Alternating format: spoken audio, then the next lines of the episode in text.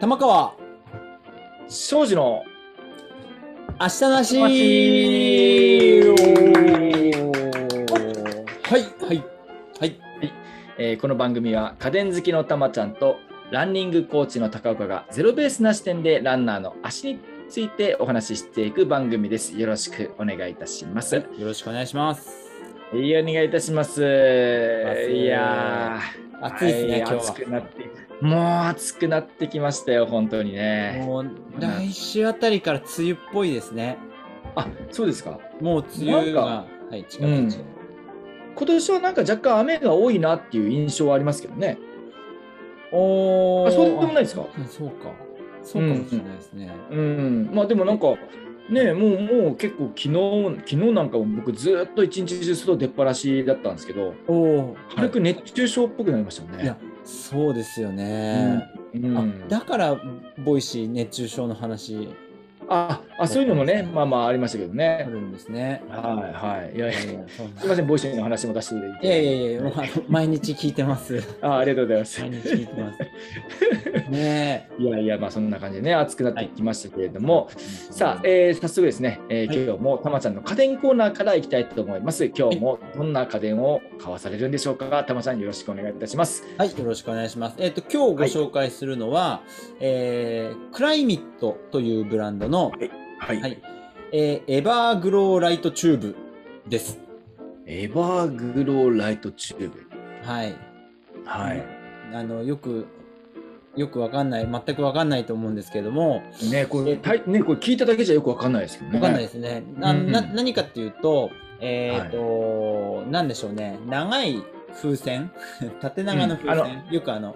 うん。あの、あるじゃないですか。バルーンアートみたいなやつ。はいはいはいはいはい。ああいうん。う長い風船のような形をしたライトなんですよ。はいはいははいい。 LED ライト。 LED ライト、そうです。LED ライトで、あの、はい USB でつないでいただくと、えーと、光らせることができて、うん。でですね、その、マグネットがついてるんです。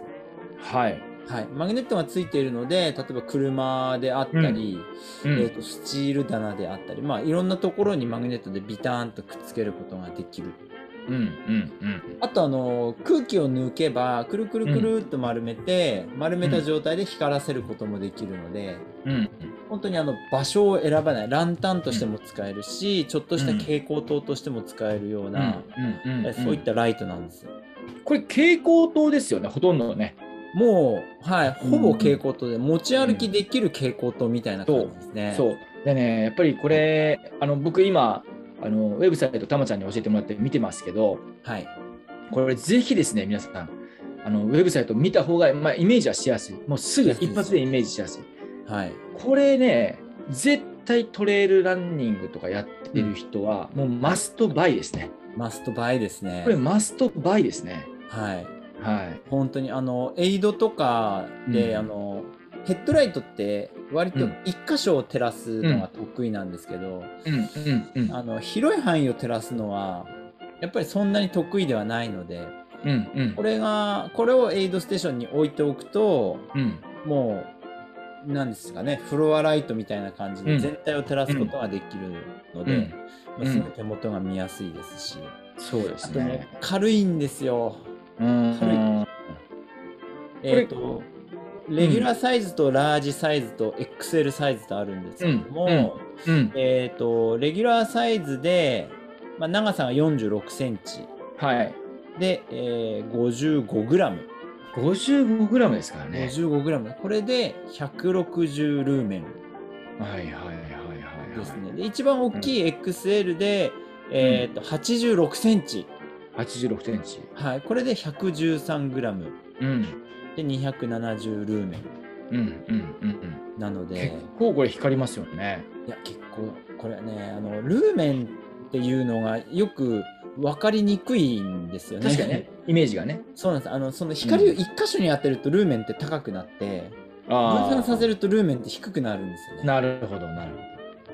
のでまあそんなに270だったら俺のヘッドライトの方明るいぜなんて思ってる方はまたその使い方が違うので、ほど。なるほど、なるほど。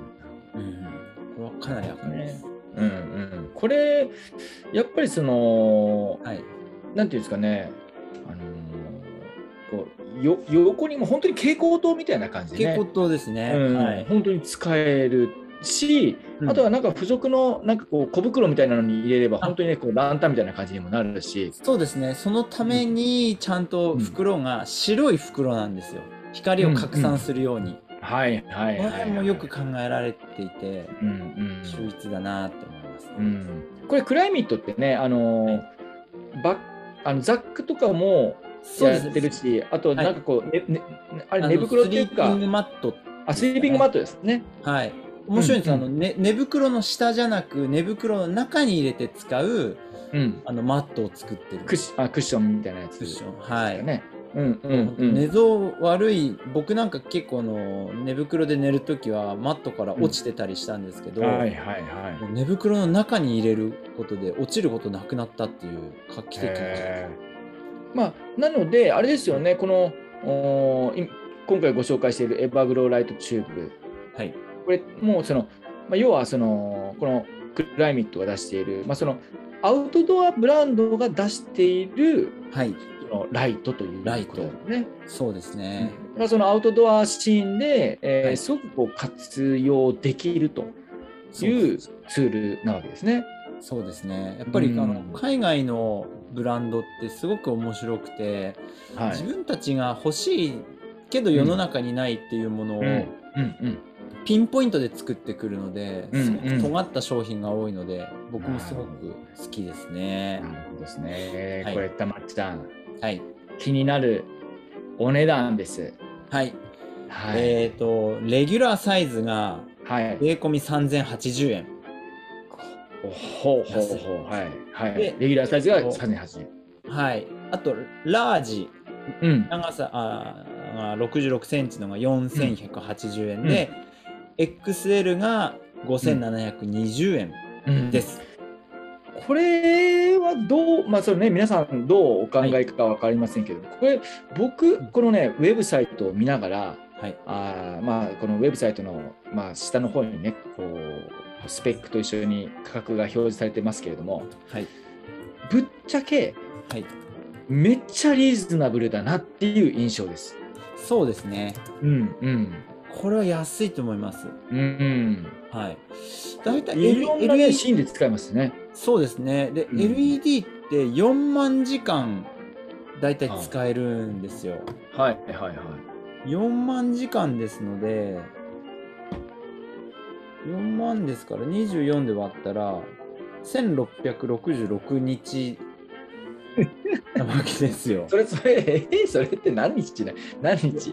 あの、4年半つきっぱなしなんです。4年半。なるほどなるほど。え、それずっとつけっぱなしでってことですつけっぱなしでです。あーつけっぱなしで4年半ですから、もう小学校入ったら中学年終わっちゃうなるほどなるほど。くらないるほにどですね。ついてますんで。えー、いはやいこれはおすすめですね。これはもう、ねおすすめですよ、うん、やっぱトレイルランニングとかでそのサポートする人とかもいるじゃないですか。そうですね、うん、そういう方にもこれね、あのーレギュラーサイズだけでもはい随分この万能感ありますよね。万能感ありますね結構ね、うんうん走る人ももちろん大変ですけどサポートの方って相当大変なんですよね、そうですよね。休めないし、うんうん、やっぱその、まあ、サポートの方もねあのヘッデンつけてはいやってらっしゃる夜はねヘッデンつけてやうんうん照らしながらやってらっしゃる方多いですけどもはいだからこれが一つあるだけで、うん随分違うような感じがしますよね。そうですねうんまた変わってくると思います、うんうんいやいやいや、まあ、そんな感じでですね、今日は、えークライミット、ピラミッドはい、で出しているエバーグローライトチューブのご紹介でした。こはいれ皆さんね、ぜひ、あのー URL 貼っておきますので、はい、えーチェックしていただきたいなと思います。はいはい、そんな感じで、たまちゃそんんのな家感電じでコーナー、はい家電コーナーです、ありがとうございましたありがとうございました。はいいさあ、というところでですね、本編です、今日はですすね、はいえー40歳オーバーのはいランナー2人が気をつけている食事のことというテーマでお話ししていきたいと思います。 40代オーバーのランナー2人って僕らのことですねまあまあまあまあ、もうこれ僕らのことですね。まあそうですねね。僕ら2人がですね、はい。気をつけている食事のこと、はい。はい、というテーマで、まあ、やっぱりですね、えーこのポッドキャスト、おまあ、YouTube もそうですけれども、はいえーご覧いただいている、えーご視聴いただいている方々っていうのは、まあ、ほぼほぼですね、はい。まあ、40歳オーバーかなと,、オーバーですね。はいねというところからですね、はい。やっぱりこう40歳オーバーになってくると、はいやっぱりこう気になる食事、ありますよねえー。注意しないといけないですね。やっぱりこの一つはリカバリーというところでの食事とかねありますよやっぱりこう疲労も抜けにくくなりますしなります。うんやっぱこうなりどんなものを食べればいいんでしょうかと、ますはい。そういうのありますよねそうですね。あのちな高岡さんは今まではい何か食事療法でちょっとはい大幅な、あの変革をされたことってありますか？えーっと僕はですねやっぱ一つはファットアダプテーションでしょうかねはいそうですね。うん、ファットアダプテーションはやっぱりその、まあ、今でもその、はいレースの、まあ、準備期間にはうんやりますね。ああ。やりますし、まあ、やっぱちょいちょいこううん僕その夜のゆ夕食の時間が遅かったりするのではい。なのでそのもう朝食べない方がまあ調子よかったりもするんですよねあ。えじゃあ朝食べない派ですか？朝は基本は食べない派ですね。僕ももうしばらく朝食べてない。ううですんねなんかねそっちの方が調子いい、ーん。うん、感じはしますね。そうですね。これはうんですね、あのーまあ、ちょちょっともうね本題に入ってきますけれども、はい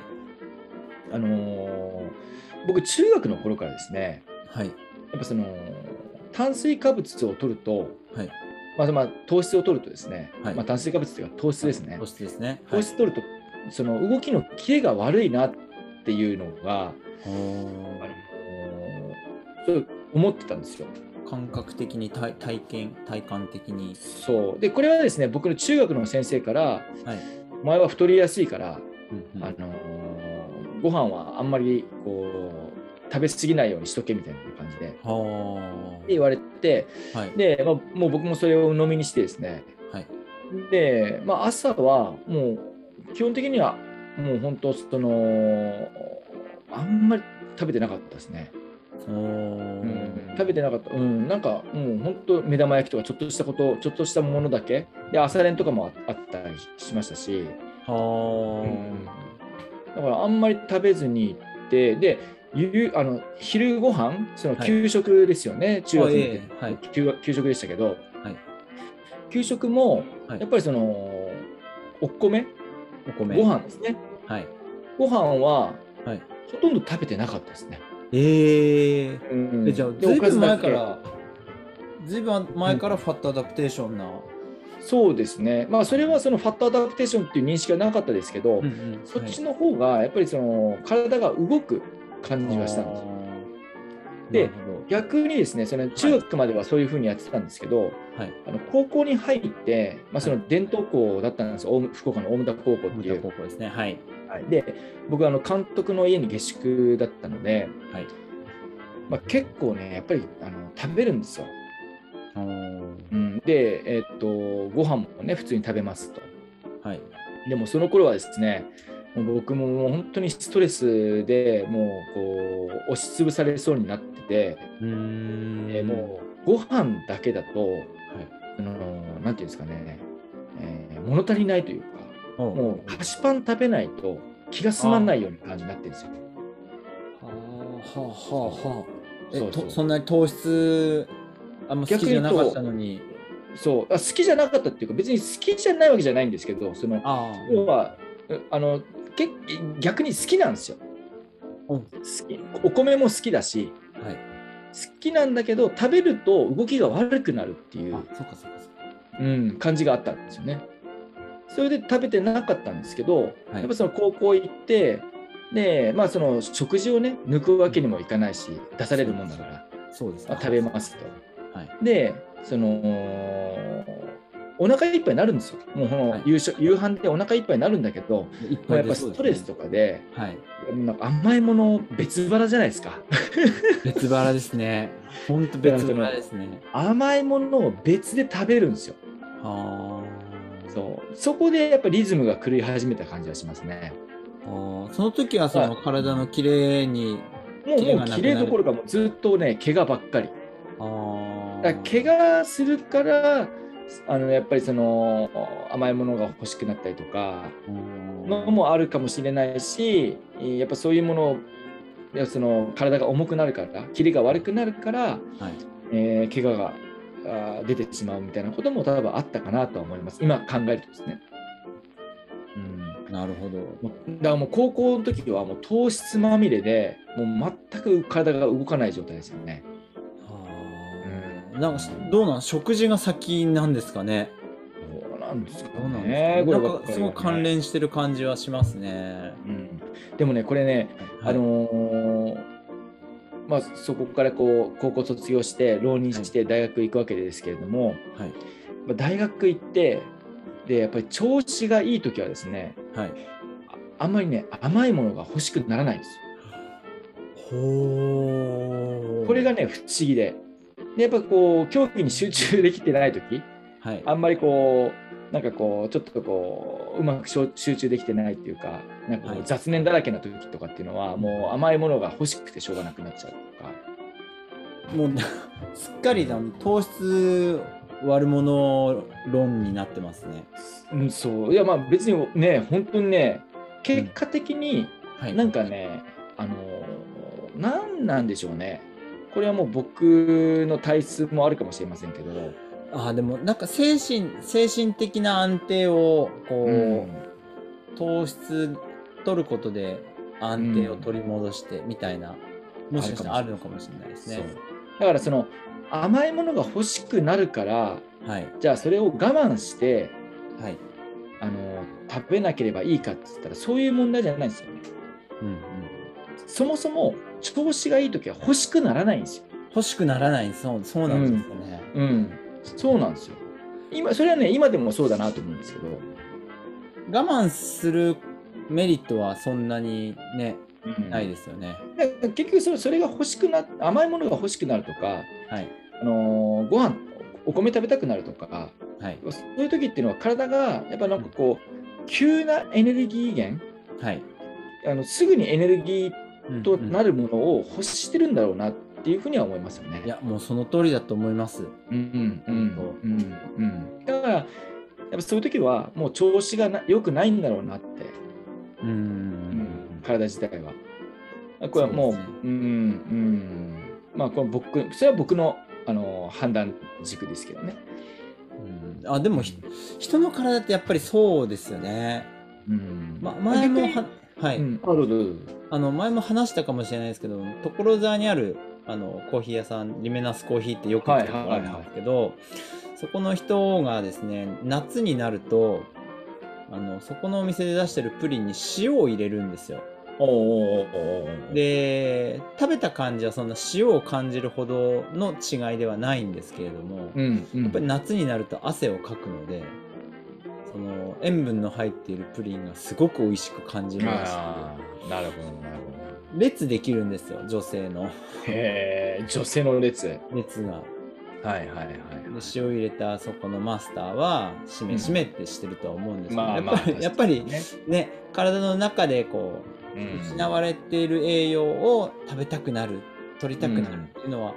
すごいなんだろう自然の自然じゃない人間のよくできた機能ですよね。なんかやっぱり結局そのなんていうんですかね真ん中に戻すっていうあー、うんはいまあ要はまあその、まあ、これゼロベースというかゼロベースですね。うん中央をうんそ確うかに中央というかですねそう人間の体って、まあ、そういう意味でははいあのー真ん中の状態に戻すようなシステムがあるなと思うんですよね。そうですね。うんまあ、そういうところでじゃあ甘いものが欲しくなる時っていうのはまあそういうそのなんかやっぱバラバランスを崩してるような状態うんっていうのはまああるかもしれないですね。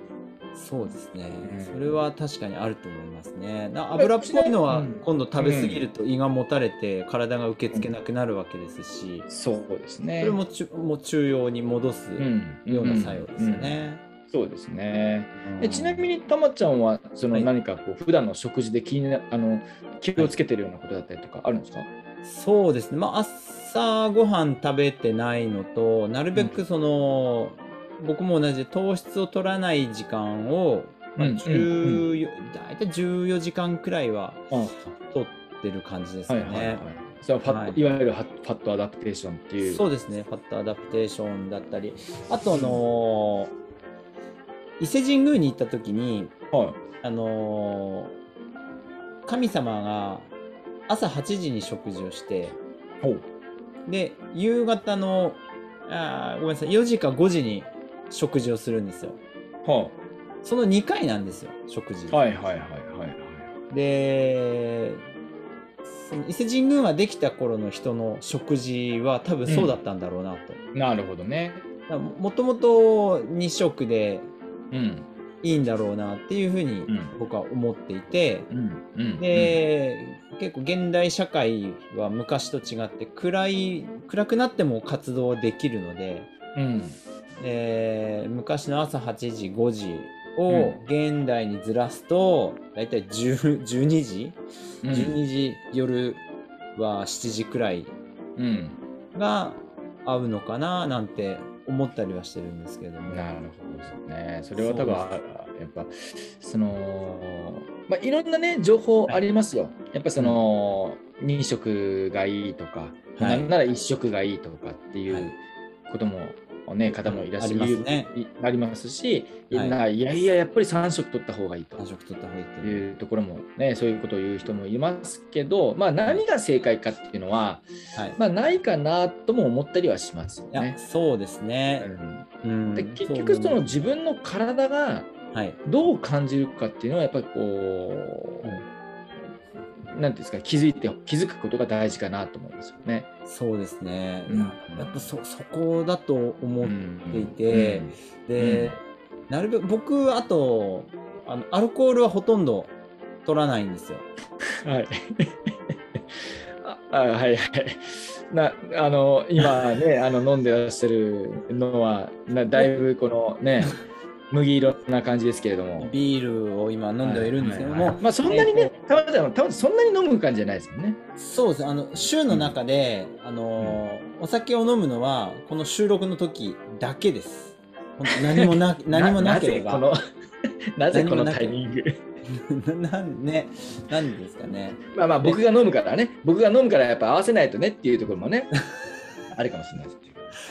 そうはいそう、そう、その通りなんですよ。でも僕、あの、アルコールを飲むと、次の日、腫れるんですよ。あ顔が顔とか手とか。おー腫れるっていうか、む、むくむむ。くむむくむはい、むくむ感じがあって、はいはいはいはいそれで、確実に次の日のパフォーマンスはダウンしてるので、なるほどなので、あんまり、あの、取らないようにはしているいるんですけなれるほどどで。すねうん。これなんだかんだであの、まあ、僕もう夜はですねはい。あの大体キリンの本搾りっていう、はい。まあ、酎ハイ酎ハイって言っていいのかなこれチューハイなんですか、酎ハイなんでしょうかねああのウォッカベースのウォッカベースのですねおおはい。はい、もう本当にこうあれですよもう香料酸味料糖類無添加の、うんもう本当にあのグレープフルーツとウォッカだけしか入ってないような、そんな感じで、まあ、けめちゃくちゃ美味しいんですよおおななんかななんですけどはい。これねアルコールアルコール6%ぐらいあるんですよね、まあ、そこそこあるんですよよ。チューハイってそんな高くないですよね。まあまあでもほら高いんでですもか酎ハイもね最近ほらあのーあのー完全にあの殺意のあるようなアルコール度数のやつもありますもんねありますね10%とかねあるじゃないですかありますね。やばいやつ。でね、これね、もうは僕、い大体この本搾り500缶を大体2缶飲むんですよ。毎大体毎日そんなに飲むんですかそうですね。ままあ、それで、なんかその、まあ、次の日のパフォーマンスがあの下がるかと言われれば、まあ、僕の場合はそんなにはまあ下がらないかなとは思うんですけれども、あなるぼあの、本当こ子供の、子供の頃じゃないですけど、あの、はい昔から僕、肝臓の数値がちょっと弱いんですよ。っていうのあがあるかもしれないですね。それもやっぱアルコールのね分解能力っていうのはねやっぱ最個人差がありますからね。そうまであすね。、とはいえですね、とはいえ、その残ってないとは言ってもですね、はいやっぱりこれ多分朝方にですね、うんうんこれアルコールの検査なんかしようもものならものなら。絶対検出されると思いますあー絶対多分ね残ってると思う、う、うんん最近はですね、、はいいろんなその、まあ、大手企業ではいその出勤時にアルコール検査をするあーはというところがい。へ結構多いみたいですよ、え、あの、バスの運転手とかはよく聞きます。あそれはもうね結構やそういう運転系のところはもう必ずやってるんじゃないですかね、そうですね。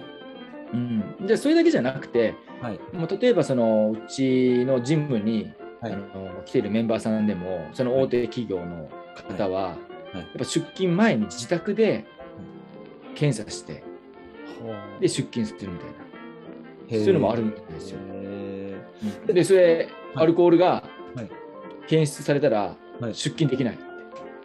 な何扱いになるんですかね高級扱いになるんですかこれはでもその自己責任ですからね高級っていうかそのねななん、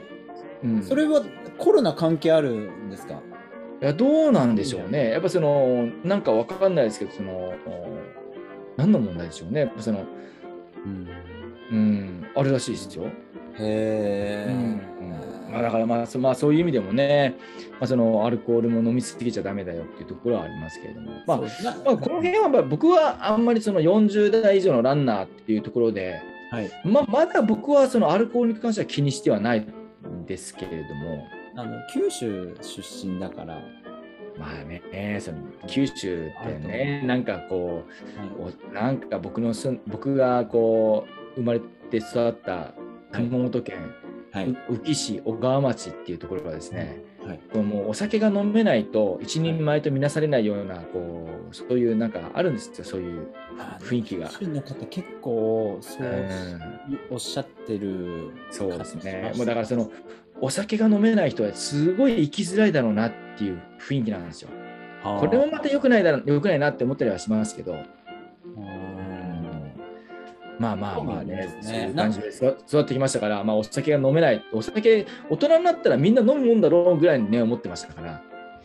あーもうそうですねそうんもう子供の頃はそう思ってましまあ、たでも、たまちゃんの田舎でもそうじゃないんですか。いやまあそうですねでうんも子供に飲ませるようなことはあの絶対なかったですけど まあまあ、そうです ね、そりゃそうだね。そうですね。でもそういう、いう雰囲気はあありましたけどでも去年のコロナあたりからなんか変わってきた感じはありますよねあーなん、かあの居酒屋営業とかすごい悪者にされてたじゃないですか、うんうんうんうん。だからなんかい今はお酒の消費ってどうなってるんですかねね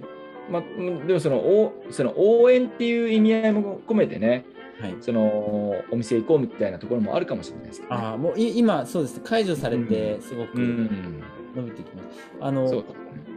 面白いなって思ってるのはちょっと話それるんですけれど、はあの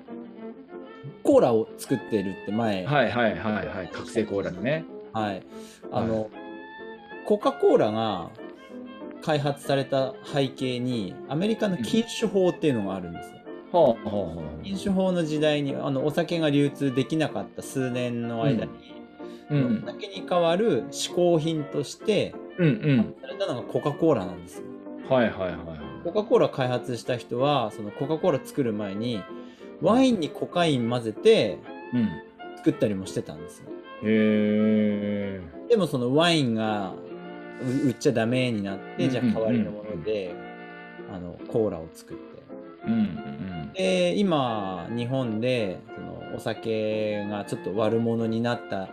うんタイミングで、うんクラフトコーラが流行ってきてるんですよ。はいはいはい今ねはいんなんうんまあ、そこ150年開きはあるんですけれどもなんか歴史が繰り返してる感じがして、なるほど、ね、面白いなってうんうんう感じんたりはするんですが、うんはいごめんなさいちょっと話それ,、ま、それちゃった。まあ、でもねそのまあ今日はねその40歳オーバーの、まあはいランナー2人おじさん2人がですねはい、気をつけている食事のことということで、はいあのまあ、今たまちゃんちょうどお話しされてたはいその、まあ、コーラとかはい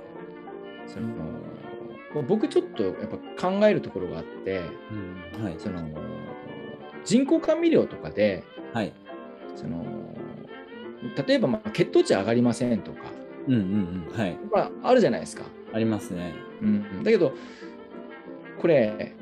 甘いものってはい。血糖値が上がるとセットだと思うんですよ。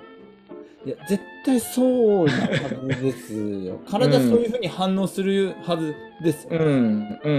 うん、で、はいあの甘いものを体の中に入れました、はい。で血糖値上がるもんだろうって思った体ははい。あの人工甘味料によって血糖値上がりません。上がりません。でも、でもですね。うんでも、血糖値を下げるホルモンは出しますよね。うん、これ結構ねいろんな問題、危険ですよねうんうん、でこれこれはもうその40代以上の男性だんだん男性じゃない40歳以上のあの、はい男性女性、はい。まあ、その両方ですよね、両方ですね。うん、これちょっと気をつけた方がいいなってい思やいます本当、ね。本当ですね、甘味料自体も体に悪いっていうふうに言われてますけれど、その、うんなんだろう栄養のない甘さが体に起こす害っていうのは結構でかいと思いますね。だ僕あのなので僕は、えー飲み物を買うときに、うんあのカロリーゼロは絶対買わないようにしてます。うんうんうん今もう本当高岡さんがおっしゃった理由でうんうんあのそういう糖質糖質ゼロとかカロリーゼロを買うくらいだったらもう潔く、ううんあカロリーがあってうんあのか体に悪そうなのを買います。うんうんそうですよね。いやいはやいや、そのコカ・コーラだったら普通のコカ・コーラですよ。よ。とこも買わないです。うんうん普通の普通ノのーマルコカ・コーラ買います。うんね僕はそっちの方がいいと思いますけどね。そうですよね。うんだって甘いものが飲みたいんだもん。うん。甘かったらエネルギーセットですから。うん、まあだからこそ、うんそのやっぱりその,、まあ、その分ねその、はい摂取した、えー糖質なんかはまあ消費しないといけないところもありますし、うんでそもそもその、まあ、そのあーじゃあトレイル100キロ走ったりとかねはい。で、えーもう糖質が必要な状況だったりとか、はい。まあ、そういう状況でね欲しくなる分には全然いいかなと思いますけどその運動もしない状況で、はい。あのーコーラねはコいカ・コーラ普通に飲むのは、まあ、ちょっとまあやっぱりなんかその欲しくなるっていうところにえー何かしらの原因があるんじゃないでしょうかっていうのは、えー考えた方がいいなとは思いますよね。そうですね。確かにそううんうんですね。やっぱりねあとはい。うん、ああどうぞどうぞ。あ高岡さんはあの今なるべく取らない方がいいみたいな話で甘味料出たんですけど、はいはい。あの気をつけて摂取しているものって何かありますか、はいやこれがですね意外とないんですよ。い、タンパク質のあるものを取るとかなんかしてそうでタンすパク質があるものをはい気をつけて取るっていうものは意外となくて、あーあのー僕昼ご飯にはい納豆は食べるんですけどあーへえ納豆食べるんですよそう、昼昼に納豆って珍しいですね、まあ、昼ご飯はその妻が弁当作ってくれますのはで、いまあそのまあ、そこにまあお米も入ってるので、はいまあ、そのお米を納豆、納豆をぶっかけて食べるんおですけど、まあ、僕納豆好きなのではいはいで好こうあえてあああどうぞきですはいはいああ玉ちゃんも好きですかはい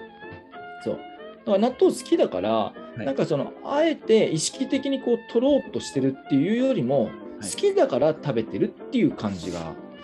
結構多いかな。うん。えーなんかこう植物性のタンパク質と動物性のタンパク質と、なんかはい。どっちとかそういうのもいやーもう僕はいあんまり気にしてないんですよ。ももう僕が気にするのはやっぱりその糖質はい、ぐらいですね。えーなんかこう、うん負荷の高いトレーニングをした後はそうプロテイン取るとか、いやもうプロテインも全然今取ってないですね。へえうんへえそう全然あのあの BCA のサプリメントは、いはいあの取ることはありますあのメダリストをよく取ったりとかしますけどどういうただタイミングでもうそのあのハードワークしたタイミングですあーね回復のために、そうですねへーそれぐらいですねもうあとはもう、まあ、そ普段の食の事タンパク質、うんまあまあ、タンパク質を取るっていうのは、まあ、その若干はその意識はしますけど、うん、動物性のタンパク質とか植物性のタンパク質とかっていうのは僕はあんまり気にはしてないですね。野菜、野菜は、野菜もはい、あのもう妻が作ってくれるものを食べるぐらいで、あえて何かっていうのはあんまないですね。なんかこう奥さんにリクエストしたりとかはいやはもう特にないんですけどただそのサラダとかが出る時はあの、食べ始めはサラダから食べるとかああ順番、あそう順順番の問題は結構あるなと思いますね。あー、うん最初じゃあそういう食物繊維を取ってうんあのそのまあお味噌汁が出たりとかするじゃないですか。はいなので、えーそういう時はもうお味噌汁をまず最初にこう一口飲んで、まあ、うちあの高岡家の家訓としてですねはいあの汁物から行くっていうのはか家訓なんです ね家訓ですね。なるほどなるほど汁物からいく、はい、もうだからもうあの息子や娘がですねはい、もう米から行こうものならはい箸置けみたいな感じです。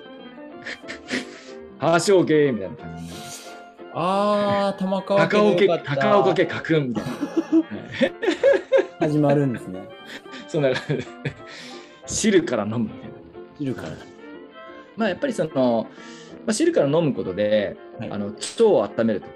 あーなるほど、うんまあ、そういうところをこう、まあ、頭の中に入れてるのと、はいやっぱその、まあ、野菜から摂るとその血糖値の上がりが緩やかになるとか、あーまあ、そういうところから、まあ、や野菜から摂るようには、まあ、若干は意識してますけどね。うん、あと僕気になるの高岡さんコーヒーはどのぐらいどのコタイミンーグヒーはですねコーヒーは、えっと、僕もその不整脈がはいあのーもう治療してあんままあそんそんなには出なくはなりましたけどはいやっぱそのお医者さんからは、え1日2杯ぐらいまでにしとけよというふうに言われてますので、はいうん大体ですね朝1杯とはいおー午後に1杯ぐらい、はあーい、ただですねただ、はいえーっとハードワークする日ははい飲まないです、あーなんでかっていうとその心拍数がやっぱり上がりやすいですそれカフェインってことですかカフェインで。うん、多分カフェインだと思います。心拍数の上がりが早くなっちゃうので、はいできるだけそのハードワークする日は飲まないようにはしてますね。あーうん、え、たまちゃんどうですか、その辺は。コーヒーはあのあ僕朝起きて一番最初にお湯沸かしてはい。お湯沸かしてトイレ行って戻ってきたらコーヒー入れうんますでうん飲うんむ最初に飲みますはいは朝はそれだけですい。でも、たまちゃん、それ、もうい一口目がコーヒーですか一口目がコーヒーですああ。僕ね、はいあのー一口目は、はいやっぱコーヒー行きたいところなんですけど、はいあの水にしてます。ああいや僕もね左右左右にすべきだとは思ってるん ですよ左右でそうあのねあの水かお茶を、はいあの起き抜けにやっぱりいっぱい飲むようにしてますね。 あうんあだからそうしますあのね寝る寝る前と寝る前と、まああの起き朝起きてすぐははい一杯ずつ飲むようにはしてます。ああうん水なんですね水は、うんあの水道水ですかあえっとブリタでこしたやつですね。ああ、やっはぱブいリって便利ですよね。ブリタめっちゃ便利。うん。来週の家電その辺にします。いやブリタね。ブリタを家電として扱っていいのかどうか問題はありますけどね。ああ、なるほど。うんでも、高岡さん結構そういうルーティーンはあるんですね。そうですね。やっぱりルーティンはありますね。うーん。あ、面白いですね。まあでもその水飲むのもはい。神棚に神棚に水をあげ水とお茶あげてそのそこからみたいな神棚とあの仏壇に水あげてみたいな、あはーい、なんか自分 自分よりも先にそっちあげてみたいなあー素晴らしいです。あ、うなんかそういうまあそういう一日のやっぱ流れとかルーティンはありますよね。ーん。うーん。うんあのささっき高岡さんアルコールはうん強い話されましたけど、僕カフェインは耐性あると思います。あカーフェイン耐性あるのってもう本当良くないんですけど、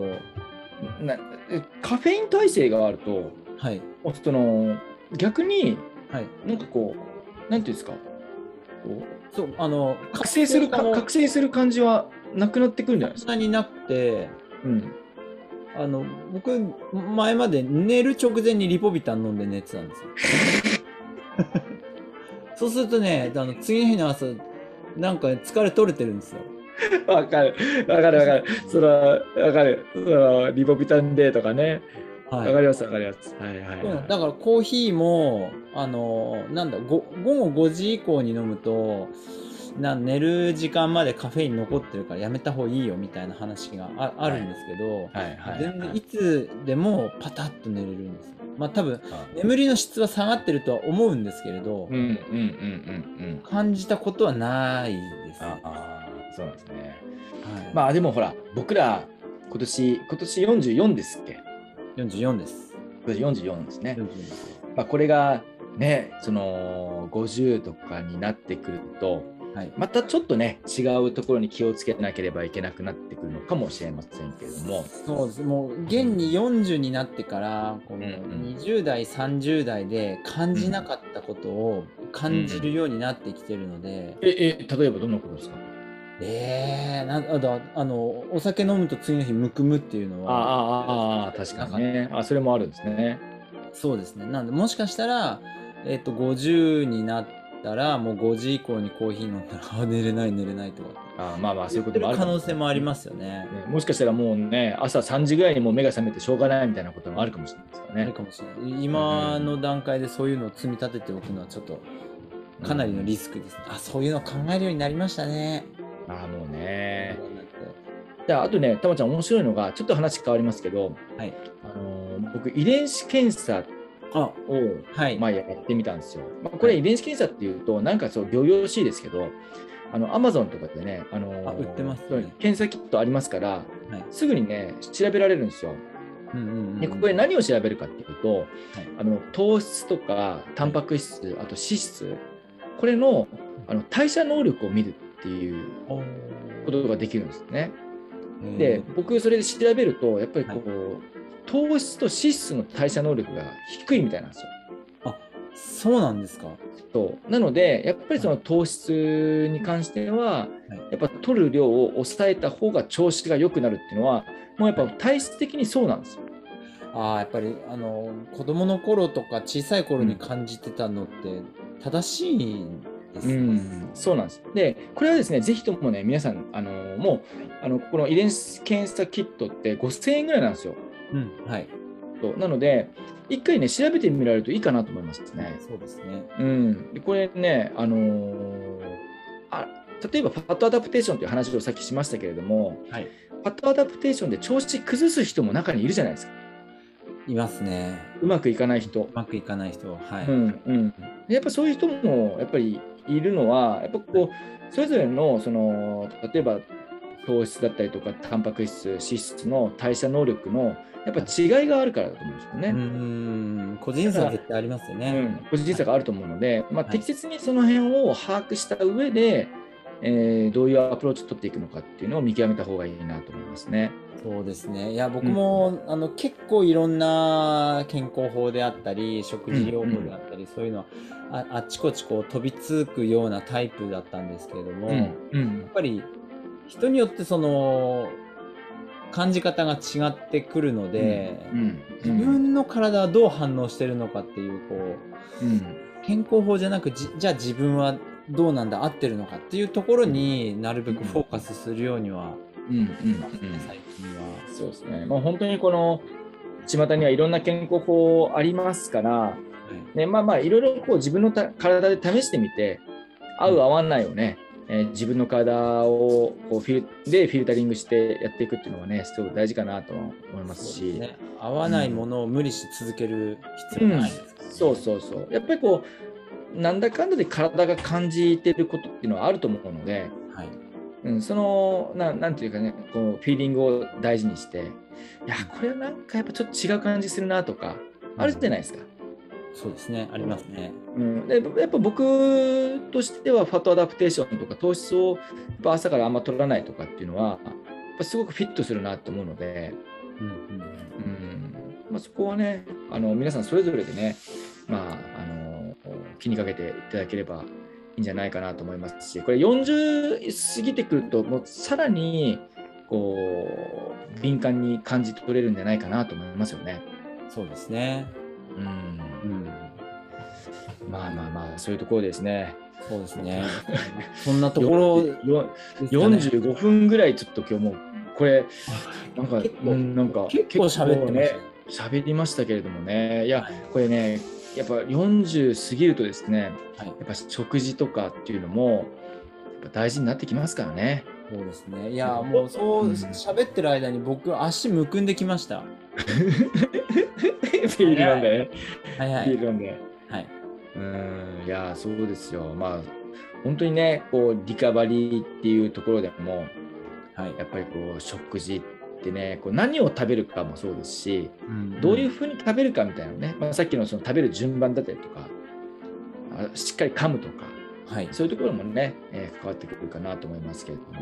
まあ、ぜひですね、まあ、今日の話が参考になったかどうか分かりませんけれどもさはい僕は参考になりましたよ。あ本当ですかはい。いや皆さんのね健やかな、健やかなランニングライフもはい、お役に立てれば幸いでございます。はいまあ、という感じでですね、えー今日はあー40歳オーバーのランナー2人が気をつけている食事のこととはいいう感じでお話ししてきました。はいはい、最後までお付き合いいただきましてありがとうございました。ありがとうございました。はまちゃんもありがとうございます。い、ありがとうございます。また。あ。